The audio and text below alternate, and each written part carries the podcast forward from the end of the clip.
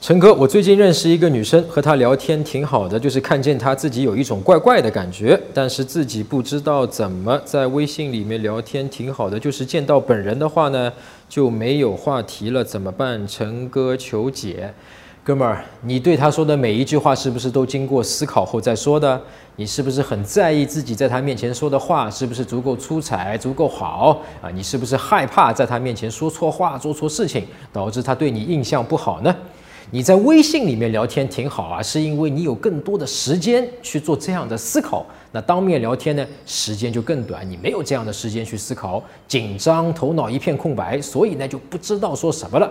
你想象一下啊，你现在最要好的铁哥们儿啊，或者说是你父母吧，你和他们说话会不会没有话题呢？会不会担心没有话聊啊？为什么你和她这个女生聊天就会担心没有话题？你担心如果没有话题，或者你聊得不好，他是不会喜欢你的，对吗？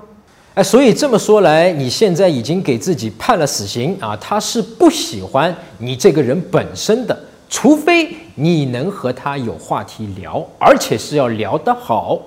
我好奇啊，兄弟，你是凭什么给自己下的这个结论的？就是他是不会喜欢你这个人本身的。其他的哥们想了以后呢，给我过一些答案啊，供你参考。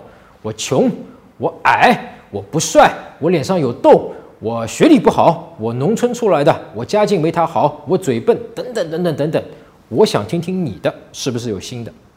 明白你的问题出在哪儿了吗？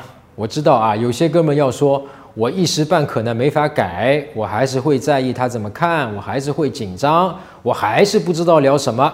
哎，这个是有方法的啊！我很早就写过一篇文章，叫《话快连情法》，不知道聊什么的解决方案。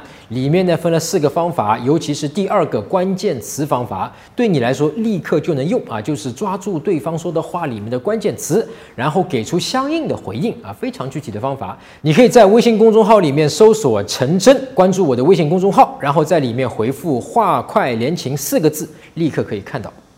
搜索微信公众号“陈真”，点一下这个人，你就加上我了。如果你有追女生的问题，也可以在微信里发给我，啊，我来帮你看一看，来帮你追到她。